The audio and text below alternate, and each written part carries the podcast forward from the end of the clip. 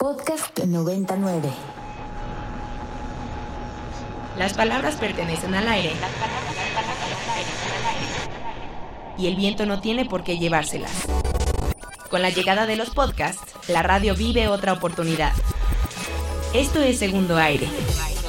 Conversaciones que el aire nos trajo, pero el viento no se pudo llevar. Todos los jueves encuentra un nuevo episodio con lo mejor de la propuesta cultural y musical de Ibero 90.9. Este es el segundo aire de Ibero 90.9. Esta es la semana que arrancó el lunes 11 de septiembre, aquel día que algunos recuerdan por las Torres Gemelas y otros por el golpe de Estado en Chile. Ahora también habrá quien lo recuerde como aquel día en que Aaron Rodgers terminó su temporada en tan solo 75 segundos y también probablemente haya terminado su carrera.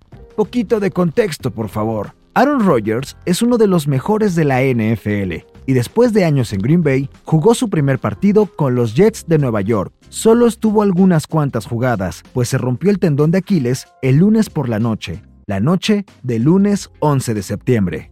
En estos mismos días, Ibero 99 ha anunciado el cartel de su fiesta de aniversario número 20. Inserte aquí unas fanfarrias para nuestro line-up. Desde Argentina tendremos en el escenario a Lucia Taquetti, a nuestro viejo conocido el Tonga Conga y el viaje sónico de Wet Bass. Además, para calentar la fiesta, nuestra locutora Sam de Villa se aventará un DJ set bajo el nombre de Samue B, mientras que el cierre de la noche estará a cargo de Davidson, locutor legendario de esta frecuencia y su DJ set. Nos vemos el 19 de octubre en el Lunario del Auditorio Nacional. Ponte las pilas y consigue tus accesos en los turnos en vivo y en nuestras redes sociales, y en una de esas, en uno de nuestros nuevos podcasts como este segundo aire. El fin de semana pasado, la Casa del Lago de la UNAM albergó el Festival Poesía en Voz Alta. Ahí en Chapultepec, con el mítico escenario de las idas de pinta de los adolescentes de esta hermosa ciudad, transmitimos todo lo ocurrido con esta fiesta, que año con año nos demuestra que los límites entre la poesía, la experimentación sonora y el sacudir del cuerpo son cada vez más difusos. Caro Villaveses y José Luis Rangel hablaron con Cintia García Leiva, directora de la Casa del Lago. En la Casa del Lago del Bosque de Chapultepec, transmitiendo completamente en vivo para Ibero 90.9 desde el Festival de Poesía en Voz Alta. Estoy aquí con Caro Villaveses. ¿Qué onda? ¿Cómo están? Estamos, pues, estábamos hace un momento antes de escuchar este clásico Ojalá que llueva café. Estábamos platicando de nuestras muy personales y para nada extensibles a ningún tipo de verdad intelectual, Sí, definiciones de lo que consideramos la poesía. Y para darnos una pues una visión con un poquito más de autoridad. Tenemos aquí a Cintia García Leiva, directora de la Casa del Lago, que nos va a hablar de su, el, bueno, el- el- lo que conllevó hacer la curaduría de esta edición 2023. ¿Cómo estás, Cintia? Bien, feliz de conocerlos en persona. Ah, sí, porque Sí, nos conocíamos, pero solo por voz. teléfono, Sí, exacto. sí. Este, pues cuéntanos, Cintia, digo, para retomar lo que platicamos hace un momento, para ti, que, ¿cómo podrías expresar la- lo que es la poesía, sobre todo a la luz de este festival que ha demostrado que no se limita a lo textual, ¿no? Ni a lo, al lenguaje escrito, ¿no? Así es. Pues eh, precisamente lo que hemos tratado de, plantear en las últimas ediciones de Poesía en Voz Alta y hasta hoy es que la poesía eh, se hace con el cuerpo entero. La poesía, digamos, entendida en esta oralidad que plantea el festival desde hace ya pues 25 años, pero incluso antes como grupo teatral, de cuando se formó este nombre que ahora es tan legendario, tenía que ver justamente con una exploración de los cuerpos en escena, eh, de las posibilidades también de ocupar diversos elementos, no demasiados, y justamente con pocos elementos y con muchas constricciones poder armar algo más complejo y provocar experiencias de conectividad. Eh, en ese sentido creo que es como estamos pensando aquí en Casa Lago la idea de poesía, una posibilidad conectiva, una posibilidad también de que la voz comience antes de la voz, de que la palabra comience antes de, que, de la palabra y entonces que se genera, por supuesto, en los huesos, en el aparato fonador, pero también se genera en, la- en el- la espacialidad, en las relaciones de los cuerpos con las arquitecturas y el, el sonido, pues es el mejor representante de esas relaciones entre cuerpo y arquitectura. Es eh, materia y materia, energía y afectividad. Claro. ¿Y cuál dirías que fue como su directriz para elegir a les artistas que van a estar en el festival o que ya estuvieron? Este año, junto con Macarena Hernández y el resto del equipo de Casa Lago, trabajamos mucho con la idea de ritualidad. Ritualidad e intuición, un poco pensando también el momento en el que nos encontramos, este bosque y esta casa del lago reabrimos post pandemia a finales de 2021 y aunque pareciera que estamos en un estado de cierto regreso a, yo que sé, un entorno y de ciertas conectividades en el espacio, quién sabe. Pues eh, pa- pareciera que Pareciera Algo que extraño, sí, sí. eh, y sin duda, a pesar de eso, estamos viviendo desde luego ciertos efectos de todo ese confinamiento y eso, parte de esos efectos tienen que ver en eh, cómo estamos fallando en reconectar. Mm. Ese es un diagnóstico que, del que quisimos eh, agarrarnos y tomar desde ahí esa idea para pensar qué puede hacer justamente la palabra, la poesía, el sonido para repensar conectividades. Y especialmente en un espacio como este, un espacio público, gratuito, abierto, en el bosque, ¿qué puede hacer la palabra para volver a poner en contacto esas desconexiones probablemente que pasaron en muchos de los casos? Sin duda, porque además lo platicábamos hace rato con Macarena, un ritual eh, tiene un cierto nivel de comunión, pues requiere que la experiencia sea colectiva para, para afirmarse, ¿no? Como para que realmente suceda el, el ejercicio ritualístico. Y en medio de todos estos impulsos por producir, producir y producir, ¿para qué la poesía? Pregunta absurda en el mundo de la producción. ¿Qué puede, ¿Qué puede la poesía o qué puede el ejercicio artístico? ¿Y qué puede y qué debe hacer? ¿O hacia dónde debería ir? Para mí una preocupación, por supuesto como gestora cultural, como directora de Casa Lago, pero también como persona, como ciudadana, es eh, los grandes efectos que tiene la vida algorítmica, eh, efectos invisibles y visibles, materiales e inmateriales, pero que están atravesando toda nuestra vida. La manera en que mm, eh, velocidad, vértigo, eh, inmediatez y ruido se infiltran en nuestros modos cotidianos de estar en un presente nos ha alejado mucho de nociones básicas como la contemplación, la intuición, desde luego la ritualidad de la que ya hablamos, eh, y, la materialidad misma del cuerpo, la capacidad, la agencia y la capacidad del cuerpo para ocupar ese presente. Eh, se empiezan a horizontalizar en un sentido negativo, porque casi siempre esa palabra tiene un sentido positivo, pero aquí me parece que no, como aplanar muchos eh, fenómenos de la vida que antes eran complejos, texturas, olores, sabores, conexiones, ¿eh? y entonces en esa vida tan, tan plural, de pronto pareciera que el silencio no tiene cabida, pareciera que la paciencia no tiene cabida, y ahí la capacidad de escucha, para ir a la pregunta que es bellísima, me parece crucial. Como en un mundo que dejó de saber escuchar, la poesía o el sonido desde también espacios de, silencio, de, quietud, de contemplación, pueden ayudarnos entonces a reconocer. Hace poco tuvimos una conferencia hermosísima de Sueli Rolnik aquí en el Tamayo en colaboración con Casa Lago y con Materia Abierta y ella hablaba precisamente de eso, la capacidad de conexión eh, y de desenfermar a los cuerpos para muchas, muchas culturas tiene que ver con la capacidad de escucharse entre sí. Una vez que bloqueas esos, esos canales de escucha y de comunicación entre cuerpos, se empiezan a generar muchísimas fricciones. Y creo que la poesía, entendida como se entienda, porque hay muchas maneras de entenderla, tiene esa capacidad, sí o sí, es una capacidad política a la vez, de escuchar y reconocer que hay otros cuerpos y en esa convivencia hay diferencias también. Muchísimas gracias. A ustedes, gracias por estar aquí. Pues muy bien, Cintia, muchas gracias por esta brevísima entrevista y de nuevo, pues muchas gracias por esta edición del Festival de Poesía en Voz Alta y por todas las actividades que realizan aquí en la Casa del Lago, de que este lugar que nos parece además, decíamos, un catalizador tan importante para tantos movimientos artísticos que ha habido aquí en la Ciudad de México que pues no ha carecido de expresiones artísticas, ¿no? Así es, es su casa, en verdad nos encanta que estén aquí, bienvenidas también, muchas gracias. En medio de preguntas como ¿para qué nos sirve la poesía? Esta semana Ibero 99 cubrió el High Festival en Querétaro. Ahí nos cuestionamos sobre la importancia de las pequeñeces, la belleza y dónde se encuentra. Todo esto con Muriel Barberi, la autora francesa de La elegancia del erizo, historia que también se popularizó por la película El encanto del erizo. Ahora le damos un segundo aire a esta conversación que tuvieron Paulina Castañeda y Emilio Rubio, menormente conocido como la oruga de altamar, con la escritora francesa. Hi, Muriel.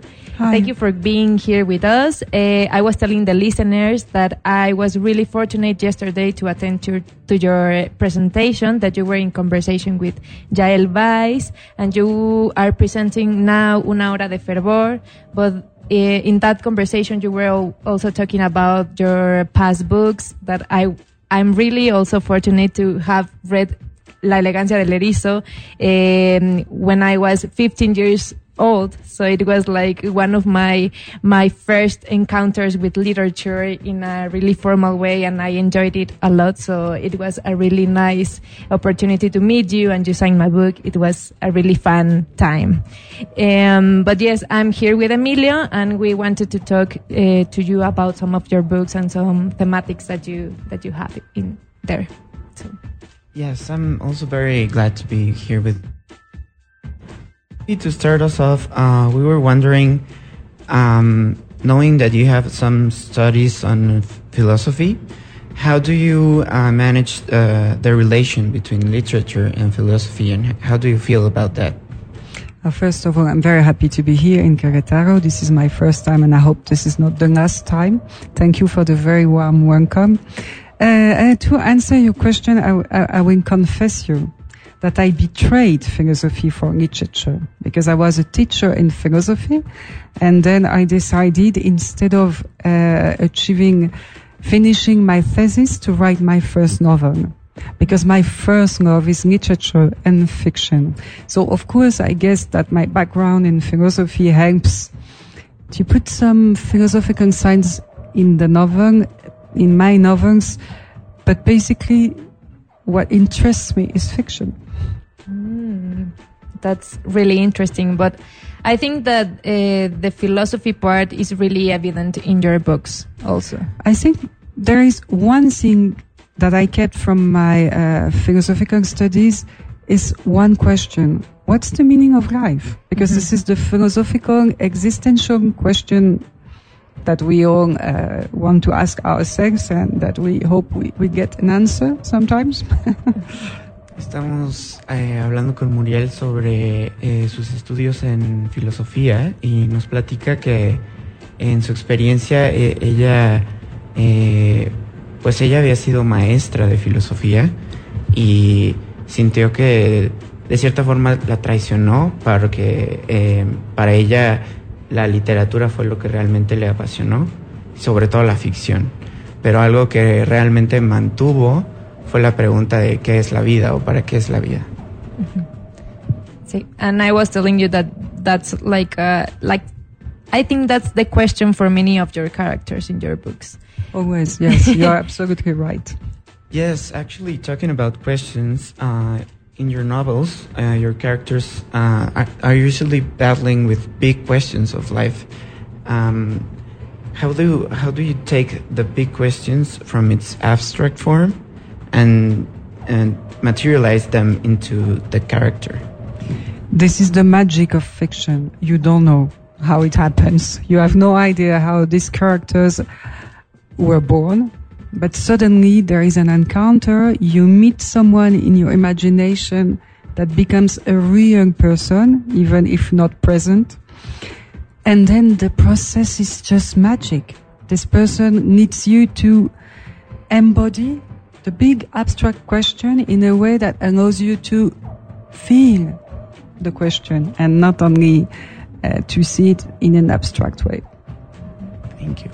Eh, aquí Muriel nos platica, eh, le hicimos una pregunta sobre eh, cómo estas preguntas filosóficas que sus personajes en sus novelas se hacen sobre la vida, ella las pasa de, de una forma abstracta y las materializa a los personajes y nos platica que es justo esa la magia de, la ficción, que es justo maravillarse con, esta nueva persona que uno no conoce, pero conforme la va creando, la va conociendo. And I was also thinking that uh, in this exploration of the existence and the, I don't know, like the meaning of life, you found Japanese culture as a as a base for your literature and your writing. What did you so what did you see in this culture that made you I don't know like to connect uh, all the things and the philosophy behind that culture and put them in your books? It is still a mystery for me, I have to say, because I'm not an expert in Japanese culture. I don't speak Japanese or very badly. Uh, but it fascinates me and it has an impact on me, even if I don't understand it. that make me think the big questions of my life in a different way. More beautiful, more deeper. More beautiful and deeper for sure, but also I think that there is something with Japan in the beauty they are able, Japanese artists are able to create that creates a path in ourselves to the most spiritual part of us. Eh, aquí eh, Paulina le preguntó a Muriel sobre cómo, qué partes de la cultura japonesa eh, encantaron a Muriel o, de qué forma las absorbió para incorporarlas en sus novelas. Y nos platica que es un misterio para ella también. Eh, no se considera una experta en la cultura, sin embargo, eh, es para ella un placer poder enriquecerse de una cultura ajena y poder transmitirlo en, sus libros.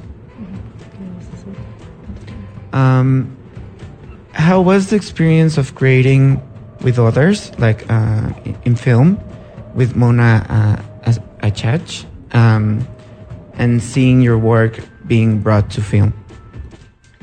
Uh, I didn't participate in the movie. It was complete different piece of work, so I let her work the way she wanted, and I have no talent for for moving language at all. So this is her work.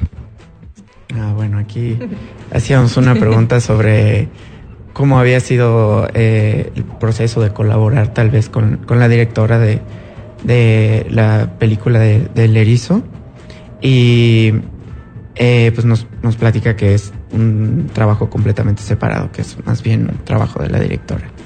But in that sense, what would you say that are your biggest influences? If it's not film, or what kind of arts would you say that it's, Ah. that Uh, inspired you? Uh, visual arts, uh, usually because I have a passion for looking at beauty. So I think my favorite art is painting or just observing the beauty of nature. That would be the, the first one. Music as well is very important. And in a way, uh, uh, to write a novel is to, to find the right music of the language. So that would be the two, the two top. Em, le preguntamos sobre cuáles son sus inspiraciones principales y Muriel nos cuenta son las artes visuales, eh, sus formas favoritas de arte o todo tipo de arte se- son la pintura, eh, pero también la música y para ella escribir es una forma de encontrar la música en el lenguaje. Yeah. Um, and one of my my favorite parts from the conversation yesterday was well, I, I wrote some quotes that you said, but it was about actually about beauty. And when you can find beauty, for example, uh, relating with the with the Japanese culture, that you have like these really tiny fragments of life and of see of any kind of life that you can you can see beauty in there so what's your what's your opinion about this um, concerning with for example occidental uh, way of thinking what's the difference that you find here and the relations or the similarities the differences between them This is a very ambitious question. sorry so now this is a- an excellent question, but it would ask for a long time to be able to answer. But what I'm going to tell you is, um, well, I will quote one of my favorite Japanese uh, authors, whose name is uh, Kakuro Okakura, and he wrote in English a wonderful little book that is called The Book of Tea. And in this beautiful little book to introduce the Japanese culture to Western world, uh, he explains, and I lost my idea. Ah, he, no, he explains that greatness is to be found in little things. And that if you become aware of the beauty of a little sound, a little uh, sunbeam, uh, something that shines briefly in your in your span of perception, then you get to be wise. that's beautiful But it's not from me. Hicimos una pregunta a Muriel sobre eh, cómo ella encuentra relaciones entre la visión occidental de la belleza y la visión oriental, específicamente japonesa. Eh, y pues nos comenta que es, es una, una, pregunta difícil de, de contestar, eh, pero que pues ella tomaría prestado de Kakuso Okakura, eh, su, uno de sus autores favoritos, que escribió un libro en inglés que habla sobre la fascinación sobre las pequeñas cosas y encontrar la belleza en las pequeñas cosas. Para más de nuestras transmisiones especiales y coberturas, síguenos en Instagram como arroba ibero909. Así como hacemos radio frente al lago de Chapultepec o en festivales de literatura en Querétaro, también amamos lo que ocurre en nuestra mágica cabina A de Santa Fe. Esta semana tuvimos a Hello Seahorse, que están por alcanzar 20 años de transitar en la industria de la música, con casi 400.000 oyentes mensuales tan solo en Spotify. Esta es una bandota mexicana que le cayó al Quantum de Alan Zuko y es momento de darle un segundo aire a todo lo que hablaron, desde los aprendizajes y madurez que exige la música hasta los cambios tecnológicos, honestidad y la conexión con la audiencia.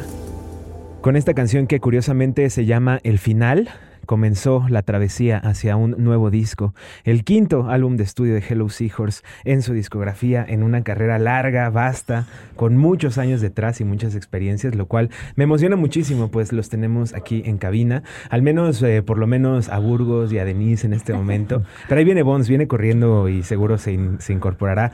Bienvenida, bienvenido, gracias por estar en Ibero 90.9. Gracias, ah, gracias a ustedes por recibirnos siempre.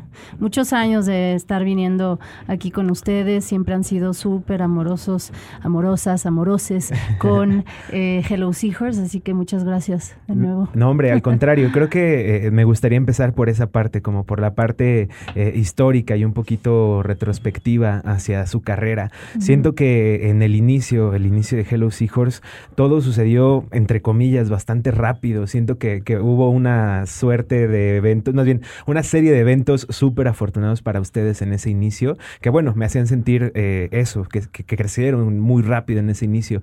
¿Cómo se sentían ustedes de tener ese recibimiento, aun cuando eran pues todavía un proyecto nuevo que estaba empezando a emerger por ahí de inicios de los 2000? Y también muy jóvenes. Muy jóvenes, también, por supuesto.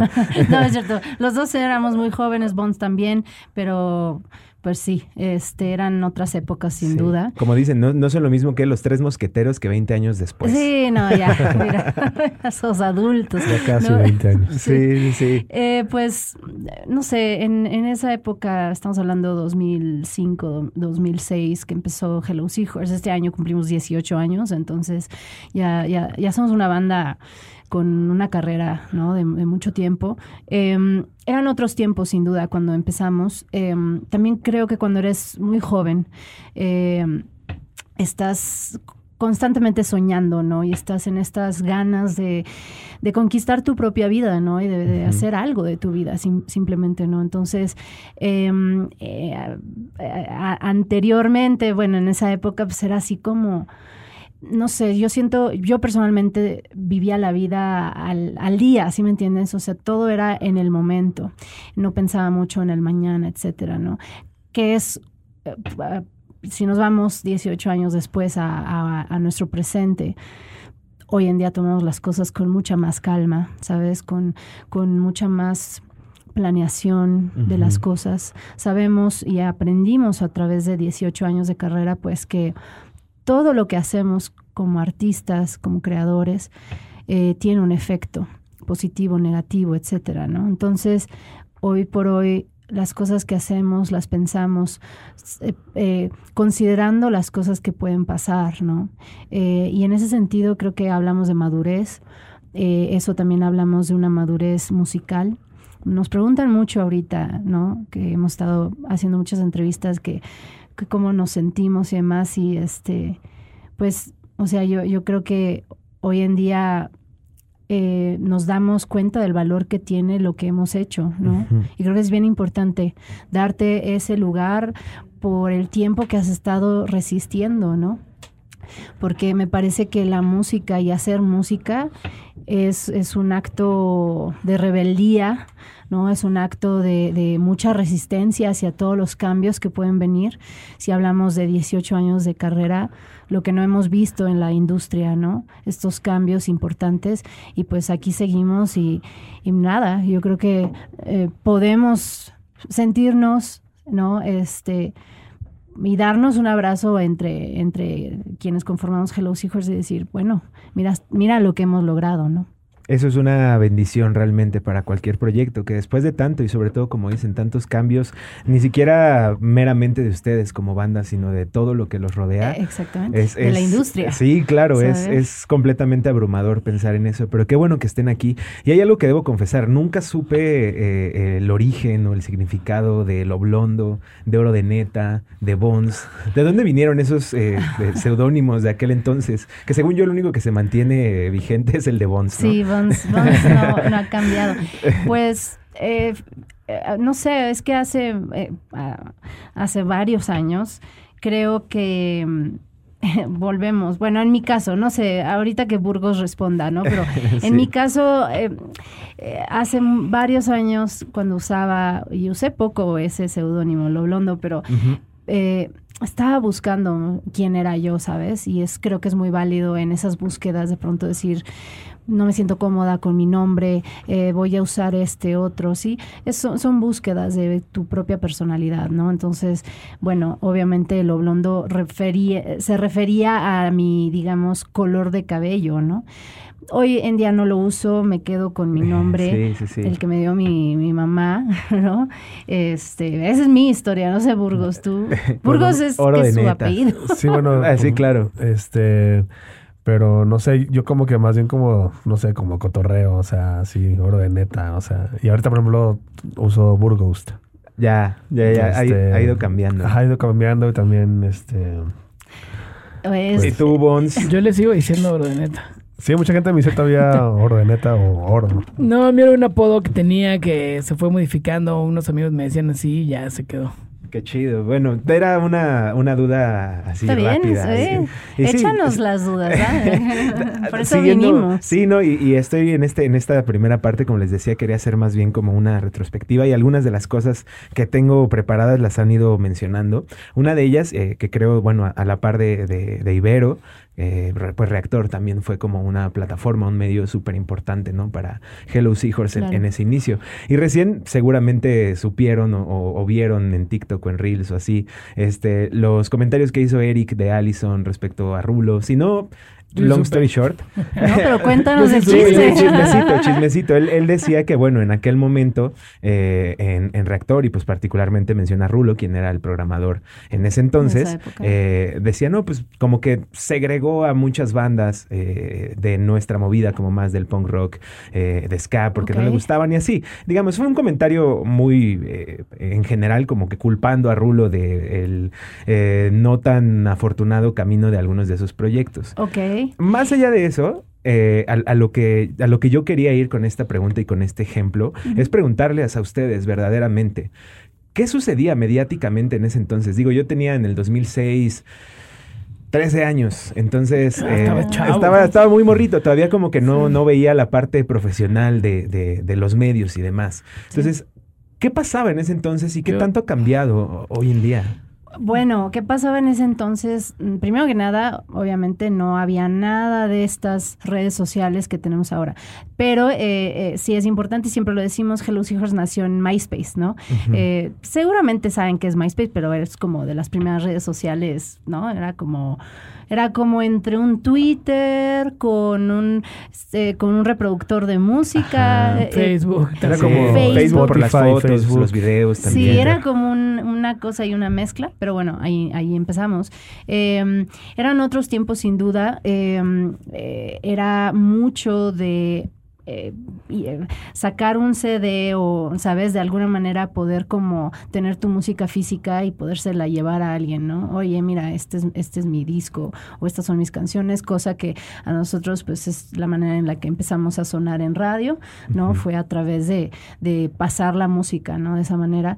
Em, eran, eh, eh, en esa época pues estaban otras bandas que es, es muy bonito ver bandas de nuestra generación que siguen activas, por ejemplo, Porter, ¿no? Es un gran referente de eso, a quienes estimamos muchísimo.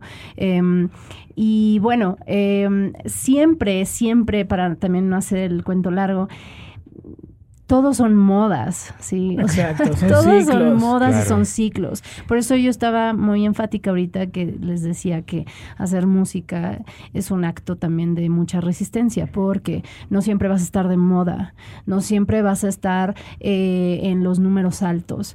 Y eso es algo que tienes que aceptar y, y que no te prive de hacer la música que tú quieres Exacto. hacer. Yo creo que no por, eh, sobre todo en ese comentario que yo sí lo vi, o sea, no puedes echarle la culpa a alguien in. De que la gente no escuche tu música, porque creo que, sobre todo la escena punk independiente, venía mucho antes de nosotros.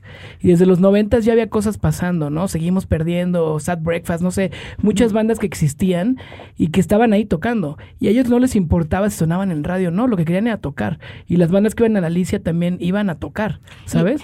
Es ahora como somos, eh, o sea, es lo mismo que estamos viviendo nosotros. Sí. O sea, no porque no sonemos en, en las estaciones de radio, significa que no vamos a salir a tocar. Que no existes. Y que no existes. Entonces, eso es como lo más importante. Y claro, también estás eh, de que a alguien le gusta tu música y la pone, pero no significa, o sea, por ejemplo, él decía que no ponía a bandas independientes, pero pues eso no es cierto, porque Ponía un chorro. que Quiero Club salió de ahí, Porter, nosotros, pues mucha mucha gente conoció muchas bandas independientes gracias a ese tiempo de la escena independiente con Rulo también, Sí. ¿no? Y, y bueno, em, volviendo un poquito al, al tema de cómo eran esas épocas, sí, la industria ha cambiado. em, hay nuevas herramientas como las que ya mencionamos, las redes sociales, las plataformas de música. Lo que Hello Seeker siempre ha tratado es adaptarnos, pero eso sí, que no nos muevan lo que nosotros queremos hacer, ¿sí? Eh, a veces vamos a hacer cosas con ciertos tintes de, de, de, mm, ciertos géneros que están allí, si me entiendes, pero siempre vamos a tratar de hacerlo a nuestra manera. Eso creo es lo que podemos, o sea, decir, ¿no? Es... eh, esto es un sube y baja. Es- las carreras no son lineales, ¿no? O sea, vas por mil lugares. El punto es que no te, que no te tumbe eh, si de repente tus números no son los más altos. Es que también, ay, hablando de esto de números, me tiene así como... em, creo que es bien importante de los artistas les artistas, las artistas se mantengan siempre fieles a quienes son y lo que quieren contar a través de su música. Y todo el resto se va a ir moviendo. Y van a haber momentos donde estés en el spotlight y, va, y vas a traer un montón de gente detrás. Van a haber otros momentos donde no, pero eso no significa que te moriste. Y los números luego en la música mienten un poco también. Esa es otra historia. Es otra historia. La mafia. Sí, nos, da- nos da para otra hora de, programa. Sí, sí, totalmente. Ahora, preguntarles desde su experiencia a las bandas que, que están intentándolo, que llevan varios años intentando, ¿hay algún momento en el cual sea sano decirles, güey, tal vez no pase? Tal vez sea momento de, de- de repensarlo, de replantearlo. ¿Creen que existe ese, Yo, ese punto? yo creo que ese punto existe cuando no evolucionas, cuando se sigue haciendo lo mismo que hacías hace 20 años, esperando que pase algo, chance sí no va por ahí. Pero si estás cambiando todo el tiempo, va a pasar. O sea, yo siempre creo que el estar evolucionando el estar cambiando y ser, ser constante y estar picando piedra, eventualmente vas a lograr algo. Tal vez no logres ser el artista mainstream, tal vez no logres, no sé, si eso es lo tu tirada, pues sí, tal vez no. Pero yo sí creo que vas a conectar con gente. Si estás, si estás constantemente evolucionando, aportando cosas nuevas, tratando de experimentar o diciendo cosas que sean muy tuyas, yo creo que sí va a pasar algo. Tal vez no eso, pero va a pasar algo. Yo, o sea, sí entiendo lo que dices, Bonds, pero también difiero un poco. Ah, o sea, siento, es que vamos a hablar sobre qué es la música. Es una, es una expresión, ¿sí? Que viene sí, casi siempre o muchas veces de, de, de, un lugar que ni tú conoces, pero viene de tus emociones, ¿no? Entonces, yo no creo que sea tan fácil como o sea, primero que nada, no hay fórmulas, ¿no? Para, para ganar, no hay fórmulas. Eh, entonces, creo que también es válido no moverte. También es válido decir, yo me quedo con eh, este pequeño nicho de seguidores, me quedo con, con, aunque sean tres personas, pero eso es lo que me gusta hacer, ¿no? Eh, no, no, no. No siempre justo, es justo me refiero. Cuando, ya cuando llegas a eso es que ya lograste algo, ¿sabes? El lograr. Ese nicho. Ese es lo que me refiero. Ajá. O sea, tú tienes un nicho y ese es tu nicho y ya lograste ese nicho. Entonces ya lo lograste. O sea, porque entiendo tu pregunta más como de bandas de que como que se sienten frustrados, de que no han logrado tener lo que quieren. Ahí sí, pues es cuando digo, bueno, hay que estarse moviendo.